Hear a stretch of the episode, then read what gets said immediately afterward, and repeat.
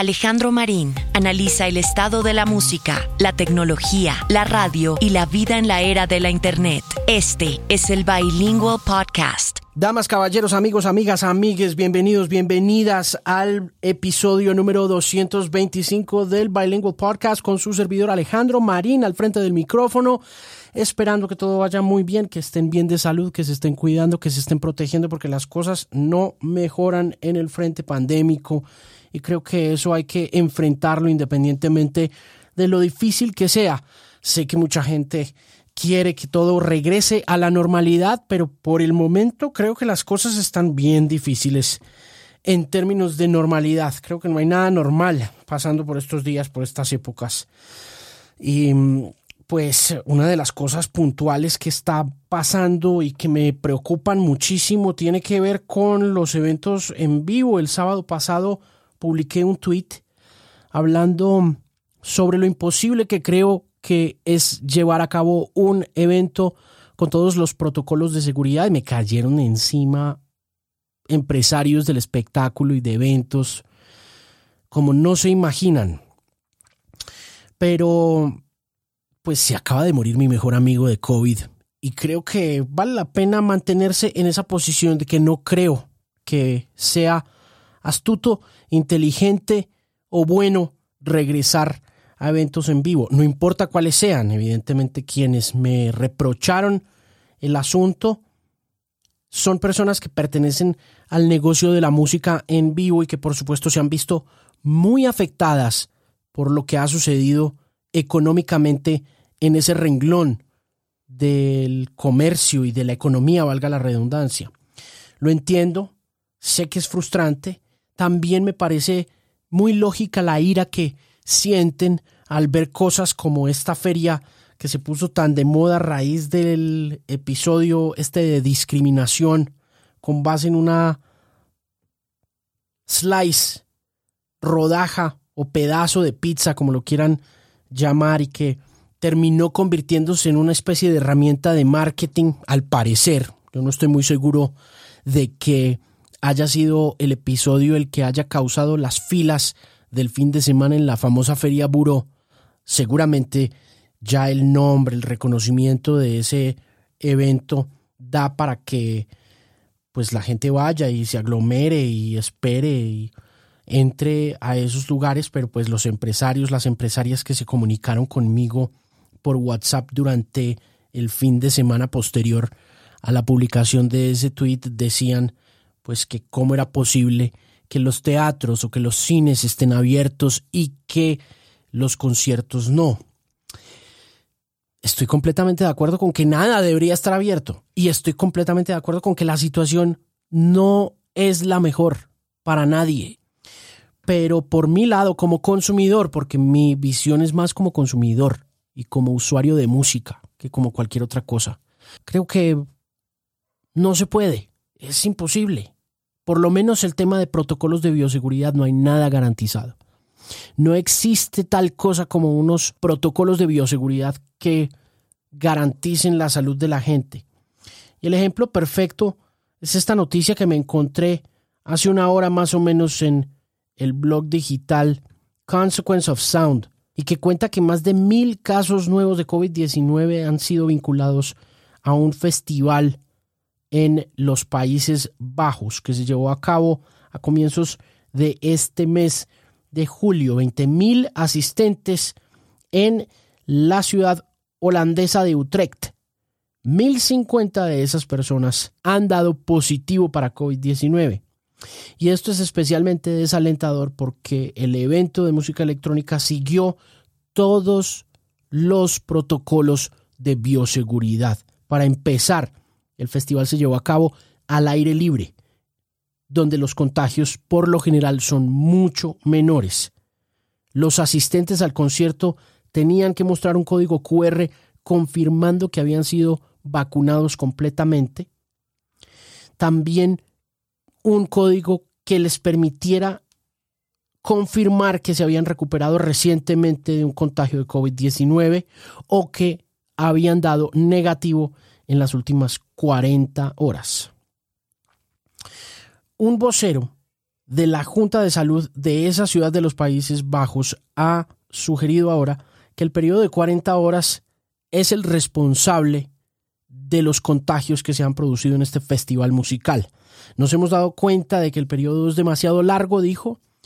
Debimos haber tenido un periodo de 24 horas y eso habría sido mucho mejor porque en 40 horas la gente puede hacer muchas cosas como visitar amigos, ir a bares, ir a clubes, de manera que en un periodo de 24 horas la gente hace menos cosas y es más seguro.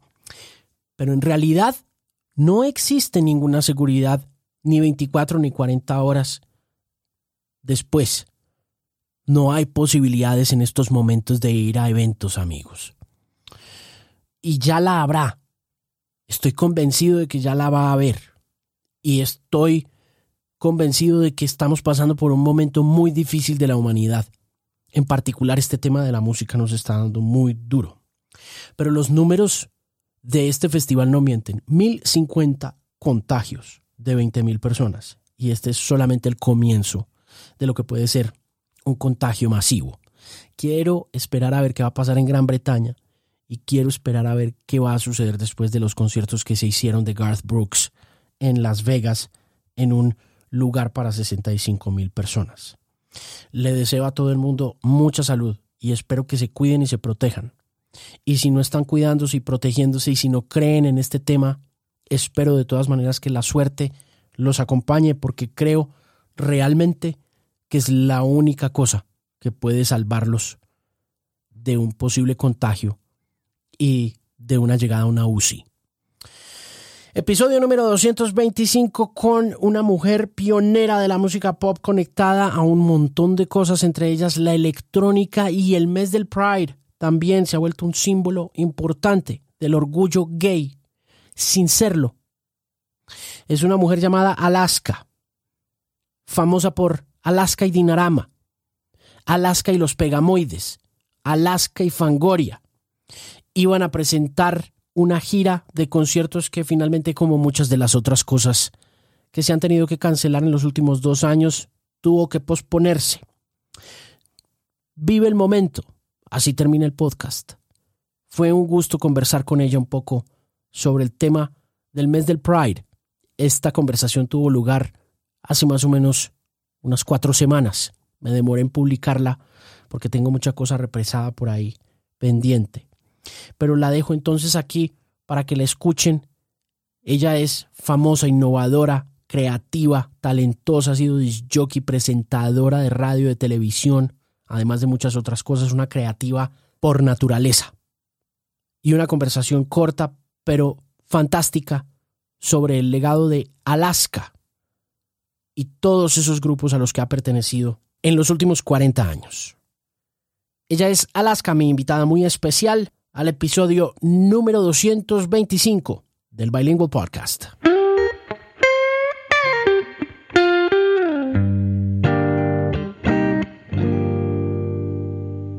Hola Alejandro, ¿cómo estás? Muy bien, Alaska, ¿cómo estás tú? Muy bien, aquí ya sentadita, dispuesta a atenderte desde el otro lado del mundo. Encantado de tenerte aquí en el programa, es un gusto de verdad, hablemos un poco cómo han estado estas eh, festividades, si se puede decir que hay festividades en estas épocas de pandemia, de cuarentena, ¿cómo te has sentido? Bueno, realmente ha sido una época como para todos. Creo que por primera vez casi nadie tiene que responder a las preguntas porque a todos nos ha pasado lo mismo. Eh, nos quedamos el año pasado, en el mes de marzo, teniendo que anular nuestro viaje al Vive Latino a México y ese fue el inicio de todo. Ahí se pararon los conciertos, se paró todo y ya cuando salimos el, verano pasado, el, otoño pasado, decidimos hacer este disco y ahora dentro de, de ocho días, nueve días, iniciamos de nuevo conciertos. Se supone, aquí ya no hay que dar nada por hecho. Absolutamente, sí, todo es tan incierto y tan eh, interesante de todas maneras, porque son épocas interesantes en las que estamos viviendo en estos momentos. Hablemos un poquito de, quiero que arranquemos por, por existencialismo pop y, y, y lo que ha sido para ti para ustedes este trabajo, este disco puntualmente. Pues este es un año, el 2021, en el que si nosotros hubiéramos seguido eh, nuestros propios órdenes que nos imponemos a nosotros mismos, Nacho y yo, este, no hubiera sido un año ni de sacar disco, ni de tocar, porque hubiera sido eso el año anterior. Acabábamos de sacar un disco cuando se paró todo, íbamos a tocar y este año hubiera sido un año como para estar más tranquilos, ir pensando qué queríamos hacer en el próximo disco. Como todo cambió, eh, cuando nos juntamos a comer después de llevar meses sin vernos físicamente, decidimos que queríamos seguir adelante, que no teníamos ganas de hacer un álbum de 10, 12 canciones, pero que sí queríamos sacar con cierta periodicidad estos EPs y PIs de 3, 4, 5, 6 canciones. Y es lo que más o menos tenemos pensado hacer, teniendo en cuenta que estamos hablando de que no hay que hacer planes, pero bueno, algún plan hay que hacer porque eso tiene que ver con la ilusión que uno tiene por las cosas. Y este es existencialismo pop, la idea de no quedarte parado eh, y no dejar que las adversidades em, te impongan su, su tiempo. ¿Cómo han cambiado las cosas desde que empezaron? ¿Cómo sientes tú que ha cambiado particularmente el mundo del pop, ahora que hablamos de existencialismo pop, ¿cómo sientes tú que ha cambiado todo desde que comenzó la historia de Alaska y Fangoria? Bueno, a ver, es el, pop es quizá lo más agradecido porque el pop siempre cambia. El, pop es lo más abierto, es un cajón desastre donde cabe todo, cabe desde Jason Donovan a los Pet Shop Boys. Entonces, eh, eh, realmente eh, es más fácil que las cosas cambien en el pop es más difícil en otros, en otros aspectos. Cuando nosotros empezamos, más allá de Fangoria, porque con Fangoria ah, empezamos en el 90, eh, la idea de tener un grupo de música electrónica que a la vez hace pop, pero a la vez hace a lo mejor canciones de siete minutos puro instrumentales, pues era más complicada, al menos en, en, España. Es más fácil si eres solo un grupo de música instrumental o solo un grupo de música pop pero teniendo en cuenta que nosotros venimos desde el 77 con todas las influencias del mundo mezcladas, desde el glam al punk, pasando por Kraftwerk o, por la disco music, eh, a nosotros nada nos suena raro. Entonces, eh, sí sentimos que el mundo ha cambiado en el sentido de que probablemente ahora no se ve con tanta extrañeza que, que te interesen cosas diferentes, no lo sé. Creo que hay una cosa que eh, vale la pena destacar en esta enorme trayectoria y que en los países latinoamericanos no alcanza a destacarse con el suficiente mérito y es ese inicio, porque es que eh, el pop, como lo dices tú, es supremamente agradecido pero más que todo en esos mercados europeos y en esos mercados anglo, en esos mercados anglo y en esos mercados europeos, tú miras hacia atrás 50 años atrás, 45 años atrás y, te das cuenta de la importancia que ha tenido, ¿no? Pero eh, para mucha gente allá afuera, en América Latina, fenómenos como Alaska y Fangoria se limitan a unas cuantas canciones. Sin embargo, es ese poder eh, perenne, por decirlo de alguna forma, de esas canciones a lo largo del tiempo, el que también le da curiosamente ese peso a, a los artistas. Pero quisiera que hiciéramos como una rebobinada, como una devuelta del cassette. Y me contaras qué te motivó a arrancar a hacer música, cuáles fueron esos artistas, cuáles fueron esas cosas que, que te, que, que te informaron a ti la pasión alrededor de lo que es hoy en día un legendario acto como Alaska y Fangoria. Bueno, lo primero habría que ponerse en el momento, en el año 75. Entonces, para mí, para una niña de 12 años, el descubrimiento de seres como Bowie o como Lou Reed o como Iggy Pop eh, o como Sylvester, eh, un poquito después. Es que era el final del glam, el principio de la disco music, eh, donde lo negro se juntaba con, con, lo más blanco y más británico y la estética era muy importante, esas estéticas diferentes. Entonces eso fue todo un shock. A mí la música me entró por la vista directamente, me entró por un libro, un libro que se llama Gay Rock. Entonces, eh, yo me acuerdo que iba a oír los discos de la gente que yo leía o compraba revistas de música. Yo no había oído en mi vida a nadie. Entonces, iba corriendo cuando veía una foto de alguien que, me gustaba. Pero eso no quiere decir que yo en ese momento pensara que quería formar parte de eso. Era como una fantasía. Claro que sí. Ojalá ser como las New York Dolls. Claro, ¿quién no quiere? quien no quisiera, pero no pensé que yo los veía todos como super ídolos extraterrestres.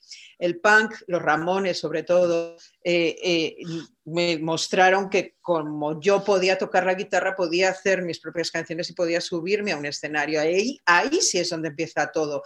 Y además ese espíritu que a mí me parece importantísimo del punk de hazlo tú, hazlo tú mismo, que no te gusta lo que hay, no te quejes, hazlo, cállate y hazlo. Pues eso es lo que me pasaba con 14 años, dos años después. ¿Quién te mm, alcahuetea esas, eh, e, esos primeros impulsos y esos primeros deseos de producir cosas tú misma? ¿Quién te apoya y quién te acompaña? Pues es un momento en el que es todo muy naif, porque nadie se pensaba en hacer nada de esto con ningún tipo de visión de futuro. Eh, te puedo decir que ni Almodóvar, sus películas, él trabajaba en la telefónica y en los ratos libres hacía cortos con su cámara. Y nosotros lo mismo, íbamos al colegio, básicamente, y luego teníamos un grupo, un grupo, un grupo de música. Ya Nacho, mi compañero en Fangoria, estaba ahí en el primer grupo. Eh, al principio fuimos siete, luego en los Pegamoides fuimos cinco en Dinarama 3, pero Nacho ha estado en todas esas, en todas esas formaciones. Oye, ¿por qué esas formaciones se transforman? ¿Por qué, ¿Por qué son Alaska, Dinarama, Fangoria? Cuéntame un poco esas evoluciones. Es muy fácil, ni siquiera es una evolución, son, son disrupciones. Cuando un grupo de siete deja de tener a alguno de sus miembros, yo creo que lo honesto es no seguirse llamando de la misma forma. Eh, te permite además eso que es muy sano, que es empezar de cero. Lo mismo pasó con Pegamoides, éramos cinco y los tres que nos quedamos cambiamos el nombre del grupo. Y cuando Carlos ya se fue de Dinarama, eh, ¿a qué nos íbamos a seguir llamando Dinarama? Éramos ya Nacho y yo y iniciamos un proyecto nuevo. ¿Qué tan difícil fue explorar esa sexualidad rebosante de todos estos proyectos en aquella España de aquel entonces, en el 75 y de allí en adelante? Yo no sé, a lo mejor siempre pienso que a la gente más mayor que nosotros eh, tenían otra visión, porque a lo mejor al ser más mayores, gente que ya había cumplido los 20 y algo, eh, pues sí que venían de una adolescencia donde a lo mejor habían sentido ciertas carencias. Nosotros estábamos en nuestra adolescencia. Entonces, a ver, eh, yo creo que las carencias del país y las carencias de la adolescencia eran las mismas, porque suele ser, suele ser así. Entonces nosotros empezamos a vivir al mismo tiempo que de alguna forma el país empezó a vivir de otra forma. Entonces yo no lo siento yo no siento que a lo mejor cualquier persona que sea adolescente en cualquier otro momento no hubiera tenido a lo mejor la misma adolescencia por eso, ¿no? Eh, sí que las cosas estaban cambiando en España, pero nosotros éramos muy pequeños. No es como alguien que tiene 30 años y tiene una visión social y política del asunto. No, nosotros salimos del colegio para subirnos un escenario. Y esa sexualidad no, eh, no sé si de pronto informó políticamente el proyecto, es decir, al ser alternativa a esa sexualidad en un país que venía como de una dictadura, de un tema tan complejo, de, de un asunto que se prefería olvidar por lo que he alcanzado a leer, no los tuvo que poner políticamente conscientes de alguna manera, independientemente de los niños que fueran? No, políticamente no. Lo que nos puso conscientes fue de nuestra propia realidad. O sea, ahí sí se ve que uno tiene sus influencias. Igual que yo te decía que Bowie era una marciana y Nacho también siempre cuenta que cuando llegaba la hora del recreo y se juntaban los niños y se intercambiaban discos de Emerson Lake and Palmer y cosas de esas y él sacaba el disco de Bowie, Nacho era el raro del colegio, obviamente. Pero esa rareza que tenía que ver también con las eh, opciones sexuales, con los amigos que teníamos, a nosotros nos parecía lo más normal del mundo. Nosotros creo que lo que hicimos fue crear un mundo paralelo un mundo paralelo donde eh, todo se parecía más a las cosas que nosotros veíamos eh, en las revistas o, creíamos que eran nuestros ídolos que a la realidad que estaba ahí fuera. Y creo que eso lo seguimos haciendo.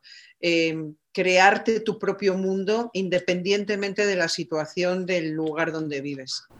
¿Tuvieron problema para sonar en la radio en aquel momento o gozaron del privilegio y de la fortuna de, de hacerlo sin problema? Pues ni lo uno ni lo otro. Eh, no, no, tuvimos suerte en sonar en la radio al principio porque a nadie eh, masivamente interesaba lo que hacíamos, pero sí interesaba a locutores concretos de emisoras concretas que eran los que estaban empezando a radiar las cosas nuevas. Entonces, todo eso fue de la mano, fue de la mano a la vez.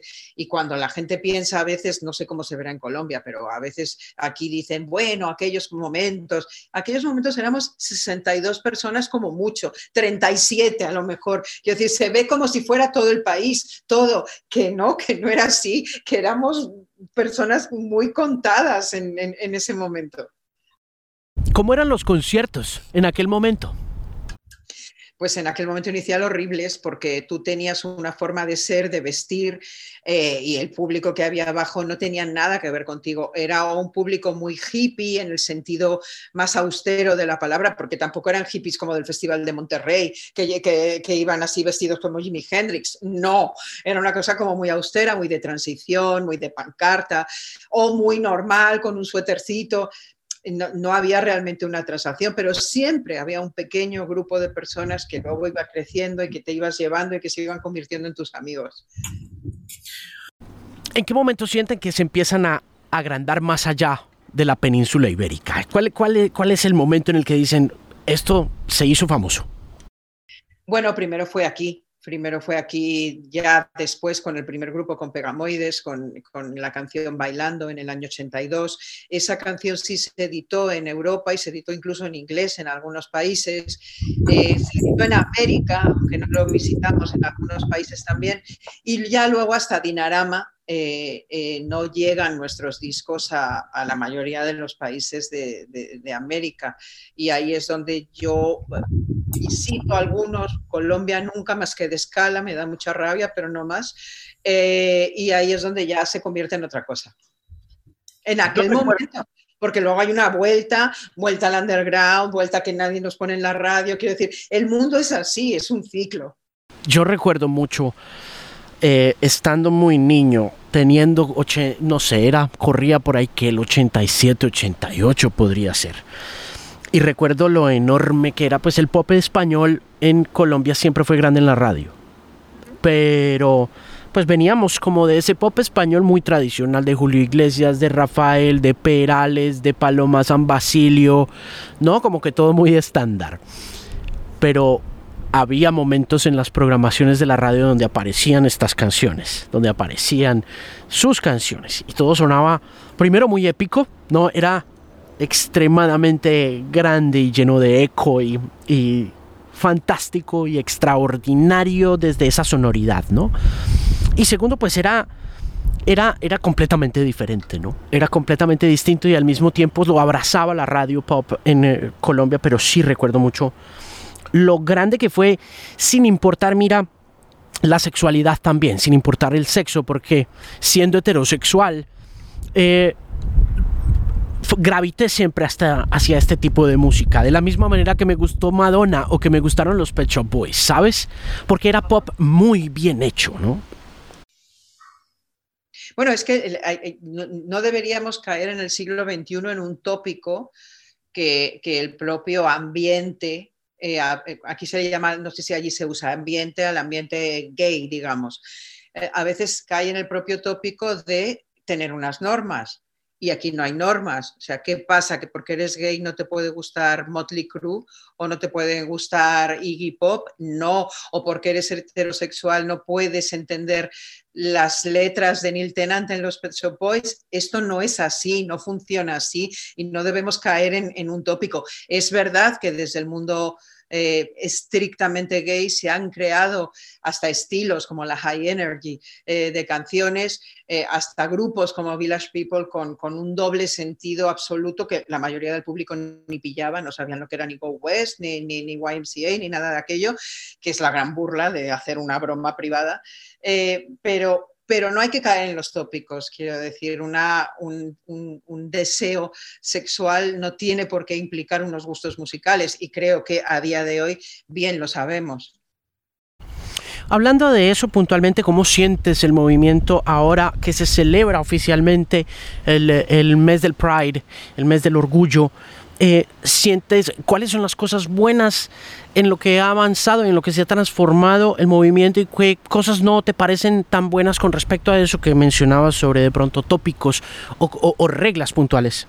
Bueno, todo lo que se puede llamar movimiento cae en unos tópicos y en unas reglas. Eh, o, se intenta o se impone. Eso es lo único que podría ser malo, en el sentido de que, de que a lo mejor eh, se constriñe todo. Lo demás es todo bueno, quiero decir, estamos hablando, de, mira, estamos hablando tú y yo. Eh, está hablando todo el mundo. Eh, no solamente es hablar y no solamente en el mundo de los artistas, porque el mundo de los artistas siempre ha tenido una mayor posibilidad de visibilidad. Es más, seguramente cuando en un pueblo alguien descubren que es gay, eh, si, es peluquero, si es cantante, si es no sé qué, no está tan mal. Pero, ay, si es abogado, ay, si es director de banco. Y hoy en día todo eso ha avanzado, todo eso ha avanzado y las leyes también. No es lo mismo que tú y yo hablemos a que a alguien le peguen y hace años no podía denunciar porque casi le volvían a pegar. Entonces, no es lo mismo tener la ley en tu mano y poder decir, ese señor me ha insultado, ese señor me ha pegado y que la ley te defienda a ti. Todo eso estamos en ello en unos países más, en unos momentos más, en unos momentos menos. La educación general de la gente mejora, nunca va a ser buena, somos humanos, siempre habrá gente de todo tipo, pero yo creo que salvo esos tópicos que a veces se convierten como en leyes y normas, y yo me niego a que en esto y en nada haya una especie de leyes y normas inquebrantables, pues lo demás es todo bueno. ¿Qué te gustaría ver que pasara en los años venideros respecto de la educación alrededor de un movimiento o de una fecha puntual o de un mes puntual como el del mes del Pride? Bueno, me encantaría que desapareciera todo, es decir, que no hubiera lugar a tener que, que fuera verdaderamente una celebración, un recuerdo de una fecha, de lo que viene detrás de esa fecha, de, del decir hasta aquí en un momento dado, pero que ese hasta aquí se convierte en otra cosa, se convierte en una posibilidad de, convivencia entre todos.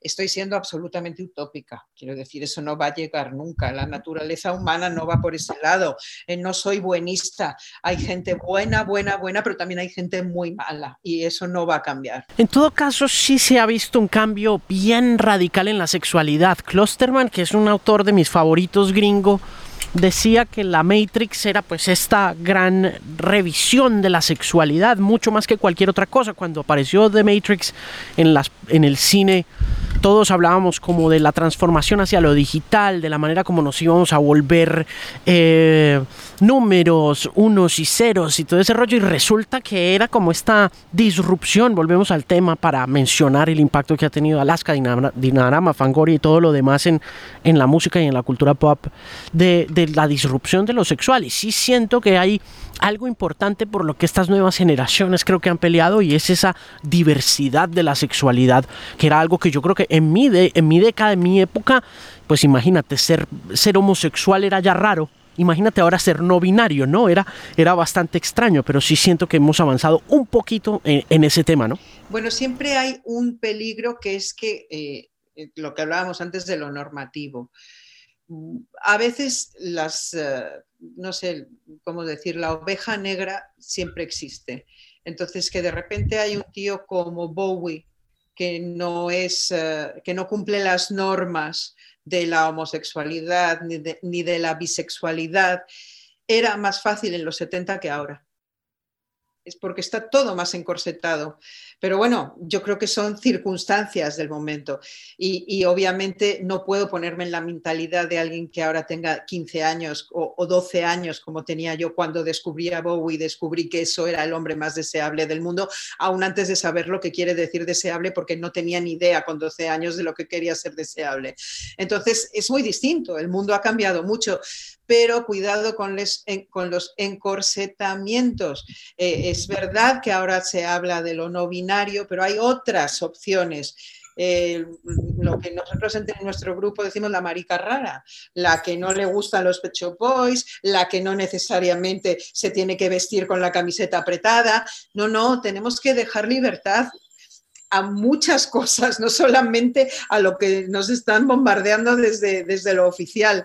Y fíjate que estamos diciendo ya lo oficial, porque ya hay una oficialidad de esto.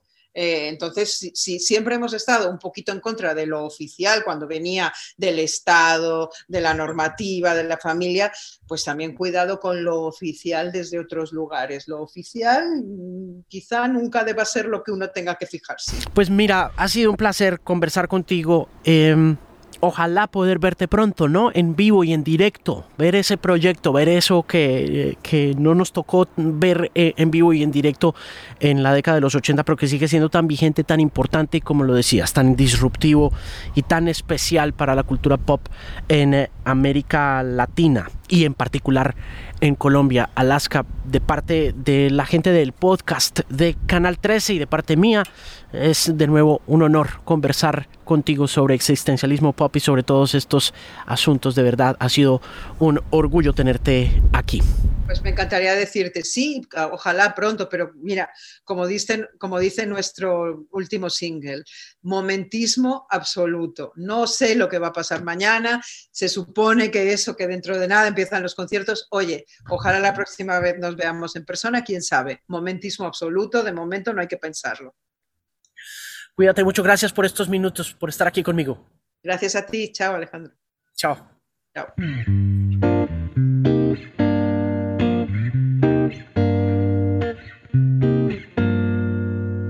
Muchas gracias por llegar hasta el final del Bilingual Podcast y gracias por comunicarse a través de mis redes sociales, arroba The Music Pimp en Twitter, Facebook, Instagram. También gracias por suscribirse, hágalo dándome follow en Spotify, también suscribiéndose en Apple Podcast o en Tuning o en Stitcher o donde sea que consigue sus podcasts y recuerde que para encontrar este y muchos episodios más puede visitar alejandromarin.com, una voz confiable en la música. Le deseo siempre lo mejor, mucha salud, mucha paz y buena música por siempre. Nos oímos en un próximo episodio.